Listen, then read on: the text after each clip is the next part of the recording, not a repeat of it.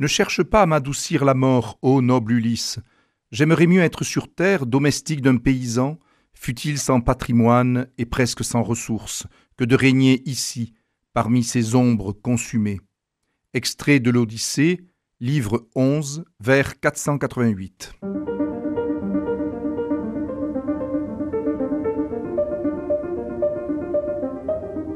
Les fenêtres de l'histoire avec Philippe Foreau. L'Iliade et l'Odyssée font indéniablement partie des piliers de la culture grecque et même plus largement de la culture occidentale. Effectivement, pendant des siècles, déjà sous l'Antiquité, ces deux poèmes ont été étudiés, déclamés, écoutés. Et la tradition a fait euh, d'Homère euh, leur auteur. Or, ce que je voudrais essayer de vous présenter aujourd'hui, c'est justement le fait qu'il y a un débat entre spécialistes sur la réalité historique d'Homère. Et également, nous essaierons de tirer les principes que nous pouvons extraire de ces poèmes pour euh, voir quelle image de la Grèce antique il nous renvoie. Alors effectivement, c'est sous le nom d'Homère que nous sont parvenus un certain nombre d'œuvres dont deux très longs poèmes, le premier de 15 337 vers, l'Iliade, et le second de 12 109 vers, c'est l'Odyssée. Euh, il y a effectivement, euh, à propos de la composition de ces œuvres, quelque chose qui euh, interroge.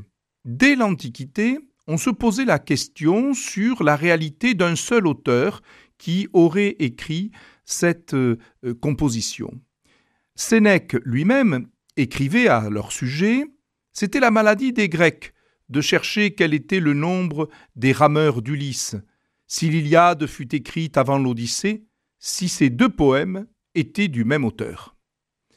Plusieurs siècles plus tard, des érudits, et en particulier l'abbé d'Aubignac dans les années 1670, dans son livre Conjecture académique, euh, s'interroger sur effectivement euh, non pas une même, mais euh, plusieurs, qui auraient compilé en fait des traditions orales et qui auraient fait un ensemble qui aurait une certaine cohésion, mais qui n'est pas totalement logique au vu de d'Aubignac.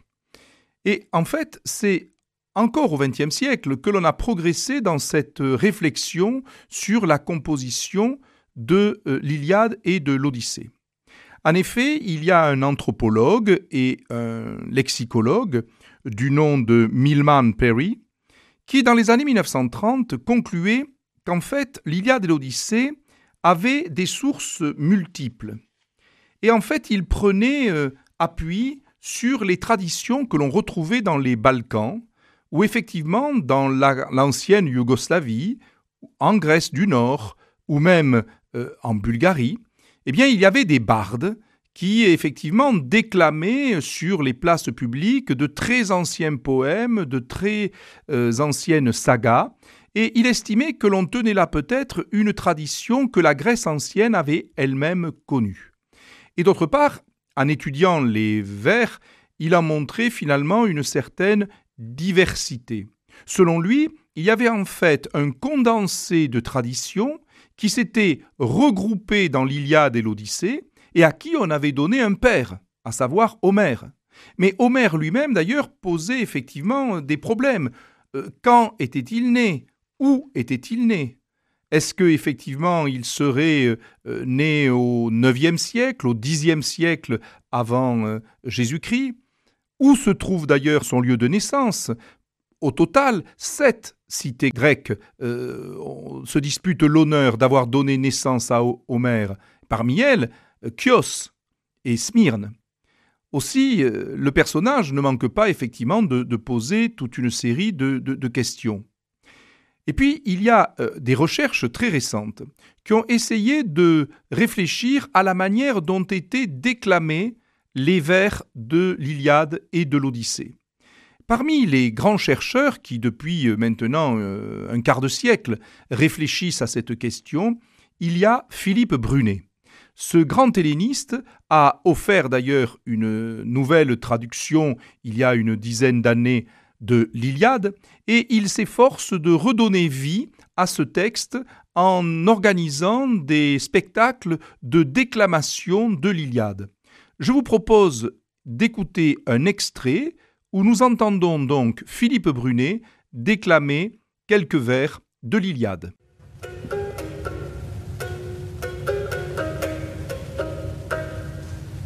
stars poetion erigixune macestai letos kai dios uios hogar basilei colotis.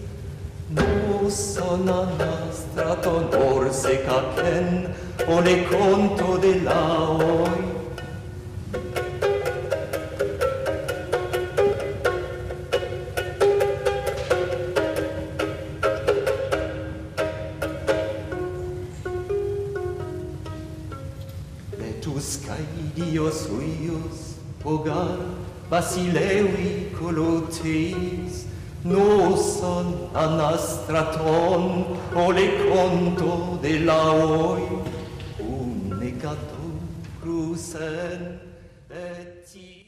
Aujourd'hui, la plupart des spécialistes datent le texte de l'Iliade de la première moitié du 8e siècle et celui de l'Odyssée de la fin du 7e.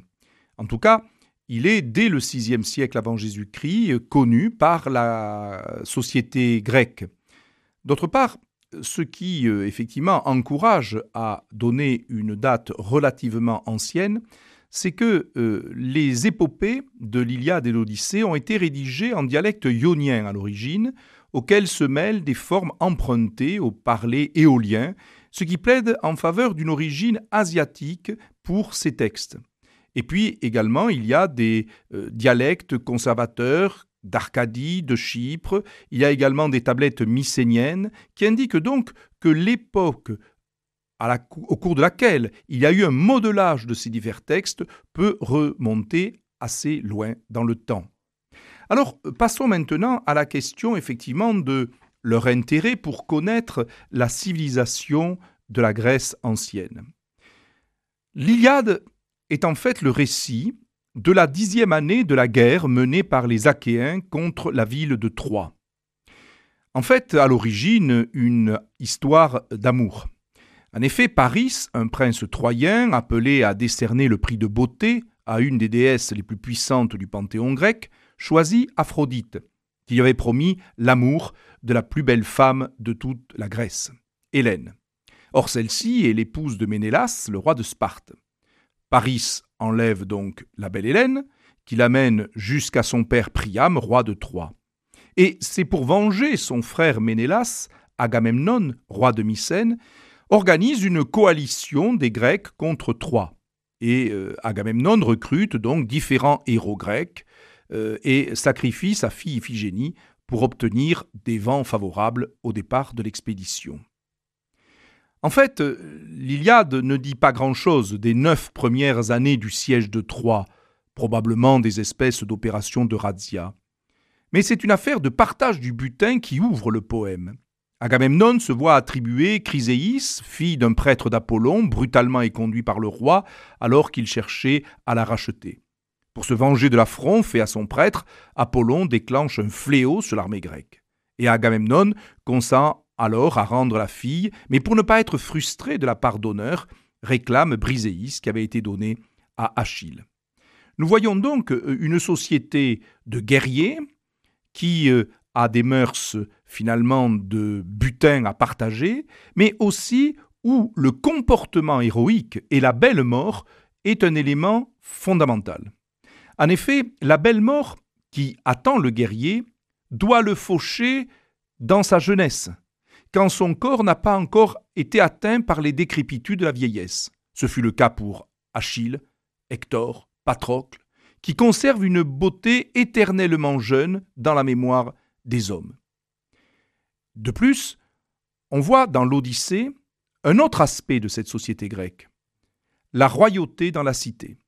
En effet, l'Odyssée est un cycle qui raconte le retour d'un héros grec, un roi, celui d'Ithaque Ulysse.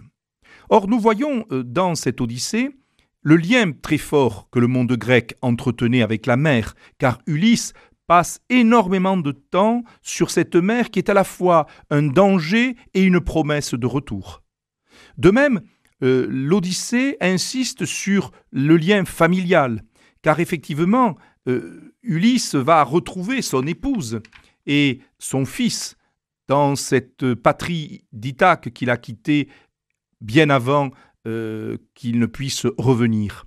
Et donc, ces aventures d'Ulysse le mettent en contradiction et en opposition avec un autre aspect de la société archaïque grecque, cette noblesse, qui essaye de prendre son trône, puisque pour beaucoup, il est déjà mort.